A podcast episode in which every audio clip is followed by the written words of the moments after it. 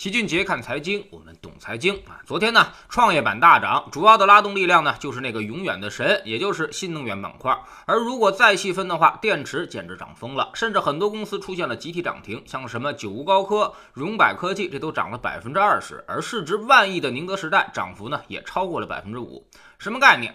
大家突然发现这家电池巨头一路高歌猛进之后，市值竟然达到了一万两千六百亿元啊，超过了五粮液和招商银行。目前呢，在它前面的只有两家公司了，一个是市值两万五千亿的贵州茅台，还有一个是市值一万三千亿的工商银行。按照宁德时代这个上涨的速度，超过工行可能只是分分钟的事儿了。甚至有人说，宁德时代代表了新能源产业的未来，再涨一倍超过茅台也不是不可能。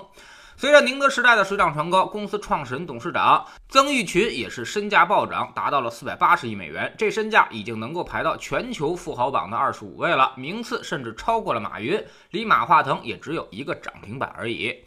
要说宁德时代的上涨，可真是坐了火箭一样。二零一九年的十一月份，也就是说一年半以前，它还只有七十块钱，而现在呢，已经是五百四十二元了。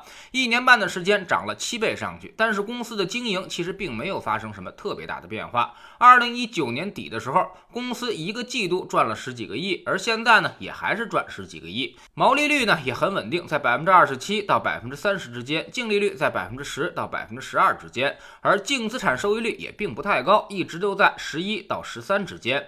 目前呢，按照二零二零年底的业绩测算，它的市盈率已经达到了两百多倍。所以可见，这一年半宁德时代的暴涨，并非是什么业绩驱动，而是预期驱动。也就是说，大家之所以买一个两百多倍市盈率的公司，就是因为相信它会持续的进行高增长。我们看到卖方的研究认为，宁德时代将持续以百分之四十到五十的利润增速在进行高增长，将进入它的利润爆发期。那么为什么会这么说呢？很多机构给出的观点就是说，现在电动动车的普及率只有百分之七，未来要达到百分之四十以上，这个空间呢是非常的大的。电动车卖得好，但是呢很多品牌竞争激烈。那如果顺着电动车往产业上游去寻找的话，那肯定就是电池了。宁德时代的磷酸铁锂电池刚刚跟特斯拉签约了四年合同，未来销量和业绩都很有保证，于是就激发了大家对于宁德时代的想象力。有的机构甚至认为，随着这个协议的签订，宁德时代的全球市场占有率将进一步提升，有望超过百分之四十，宁德时代将成为全球的领军企业。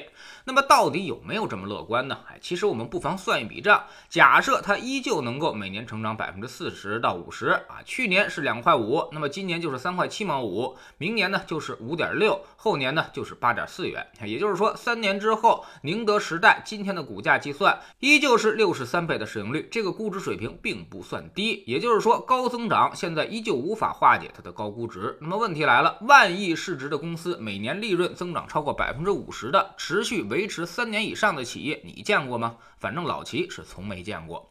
所以老齐的结论就是：首先，大家都在抢电池企业啊，就相当于在挖金子的地方卖牛仔裤的思路。但是这牛仔裤卖的比金子还贵，这可能就有点问题了啊，会让大家比较懵逼，到底是该挖金子呢，还是该去挖牛仔裤？其次呢，就是宁德时代非常好，特别的好。现在它已经是一家伟大的公司了，未来有可能会成为国际巨头。但是你要说它跟工商银行比，比工行还贵，那么这个就得画个问号了。再怎么增长，即便是把天下的电池都统一了，它也不一定能创造工行那样的利润吧。第三，买奶牛的目的是下牛奶，而买母鸡的目的呢是下鸡蛋啊。买股票的目的自然是得到它的自由现金流，或者说是它的股息能力。但是宁德时代的资息能力现在还太看不出来，至少支撑不了它一年半涨七倍的股价。第四，在知识星球群杰的粉丝群里面，老齐一直跟大家说，好公司跟好股票它不是一回事儿，太贵的东西就封杀了未来上涨的空间。我们也算了一下，就算它每年增长百分之五十，持续个三五年时间，它依然是很贵的。而且在古今中外股市上，我从没见过一个市值万亿的公司可以连续。增长三年百分之五十的，也没见过哪个公司可以连续五年保持百分之五十增速的，所以这些都是概率极小的东西。事实上也是如此。宁德时代从历史上来看，也从没有实现过这么稳定的高速增长。这个东西呢，它一定会有周期。当基数大了时候，那么增长率一定会掉下来，这是统计决定的。市值越大，持续高增长也就越困难。所以最后老齐也提醒一下大家，这种东西呢，看看就好，买到呢就属于是双色球中奖了，人品爆发了；买不到也不用懊悔，更不要过去追高。现在市场热度太高，追进去估计就该套人了。这种预期一旦被打破，那可就是戴维斯双杀，不但利润会下滑，估值会降得非常厉害，投资者呢要十分的警惕。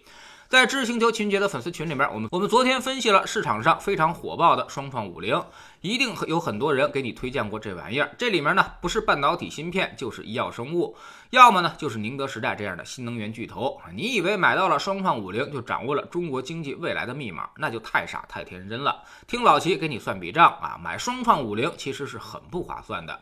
在知识星球老齐的读书圈里，我们继续讲俞敏洪的创业故事。昨天呢，我们讲到新东方上市之后，中国教育迎来了在线阶段，而新东方呢，可谓是起了个大早，赶了个满级。新东方在线是始终不温不火。那么俞敏洪又是怎么应对这种新的挑战的呢？每天十分钟语音，一年为您带来五十本财经类书籍的精读和精讲。喜马拉雅的小伙伴可以在 APP 顶部搜索栏直接搜索齐俊杰的投资书友会，老齐每天讲的市场策略和组合配置，以及讲过的书都在这里面。读万卷书，行万里路，让自己获得提升的同时，也可以产生源源不断的投资收益。欢迎过来体验一下，给自己一个改变人生的机会。